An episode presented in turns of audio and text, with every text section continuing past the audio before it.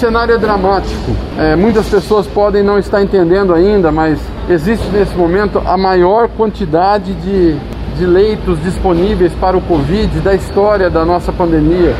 Nós batemos aí quase 1.400 leitos de UTI. É, hoje a internação entre leitos SUS e leitos não SUS bate na casa de quase 3.800 pacientes internados no Paraná é, com Covid, com coronavírus. É muito grave.